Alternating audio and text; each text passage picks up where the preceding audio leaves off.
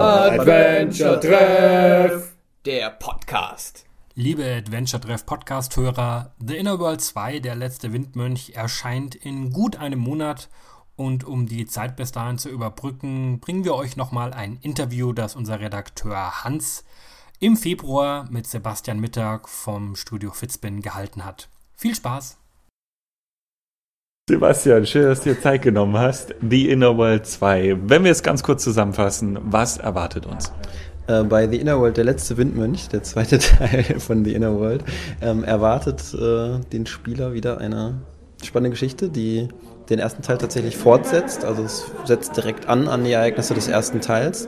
Aber es ist keine Voraussetzung, dass ich den ersten Teil gespielt haben muss, um da reinzukommen. Ähm, man übernimmt wieder die Kontrolle von äh, Robert, Laura und Hack. Und diesmal kann ich aber auch zwischen den Charakteren wechseln und ich kann Hack auch direkt steuern.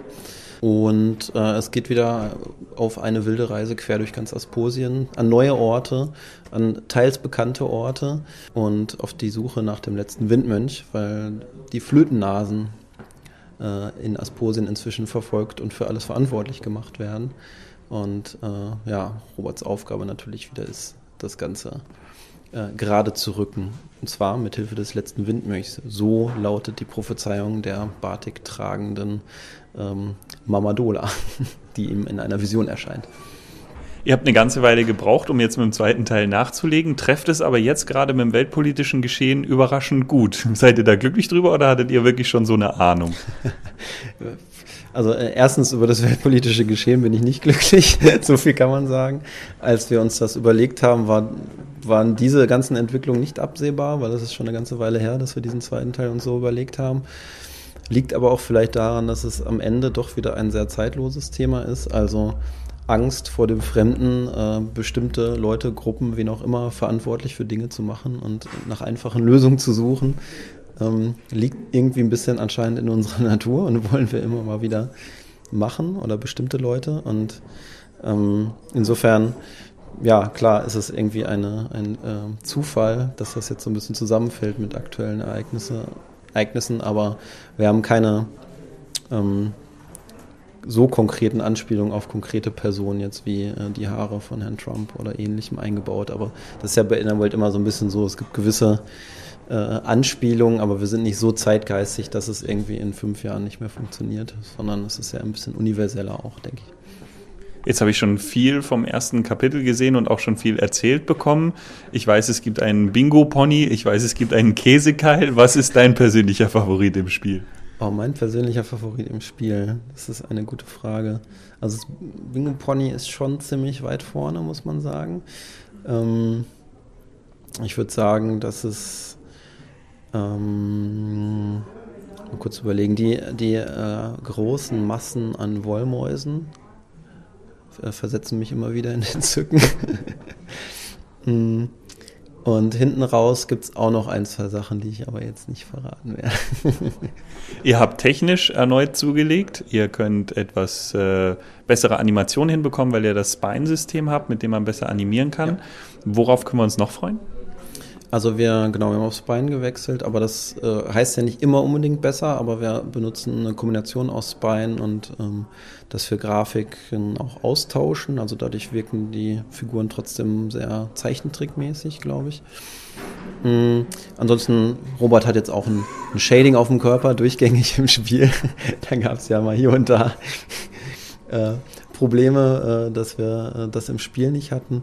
Ähm, der Wechsel zwischen den Charakteren findet jetzt auch sehr smooth statt. Äh, kann man sofort weiterspielen. Die Ladezeiten haben wir nochmal stark reduziert, dass man sehr schnell zwischen den Screens wechselt, was du hoffentlich bestätigen kannst. Also es ging sehr schnell, eben beim Testing.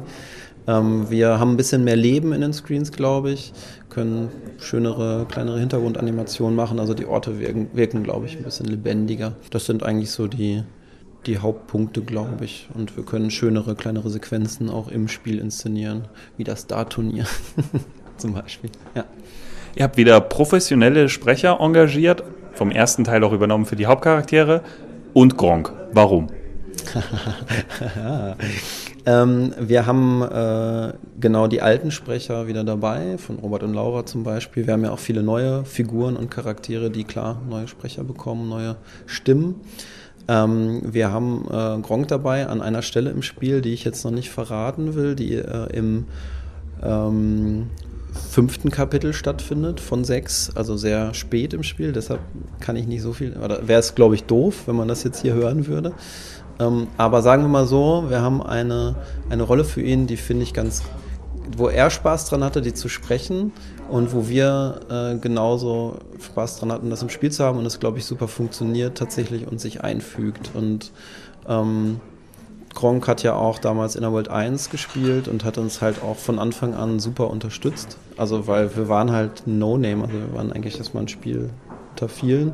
Und der hat ja im Prinzip relativ schnell gesagt, nee, ich habe Lust, das zu spielen und hat das einfach gemacht und hat auch für eine gute Bekanntheit von Innerworld mitgesorgt natürlich. Und ähm, irgendwann hat er mal vom zweiten Teil erfahren und hat äh, das irgendwie im Stream, glaube ich, gesehen. Und da dachte er, irgendjemand hätte gesagt im Chat, äh, dass wir ihn für eine Sprecherrolle angefragt hätten schon. Und dann gesagt, oh ja, oh ja, warum nicht interessant? Und sondern stellte sich raus, es ist gar nicht so. Und dann war ihm das total unangenehm. Meinte, äh, äh, nein, nein, also ich wollte ja nicht und so weiter. Und dann, irgendwie kam das dann so, dass wir dann dachten, naja, wir können wir es ja mal probieren. Also er ist ja kein professionell ausgebildeter Sprecher. Ähm, er hat das jetzt ab und zu ja schon hier und da bei Spielen gemacht. Ähm, und deswegen haben wir dann immer geguckt, ja, wo, wo, wo könnte das denn vielleicht irgendwie passen? Und ich glaube, da haben wir jetzt was ganz Schönes äh, gefunden. Ja.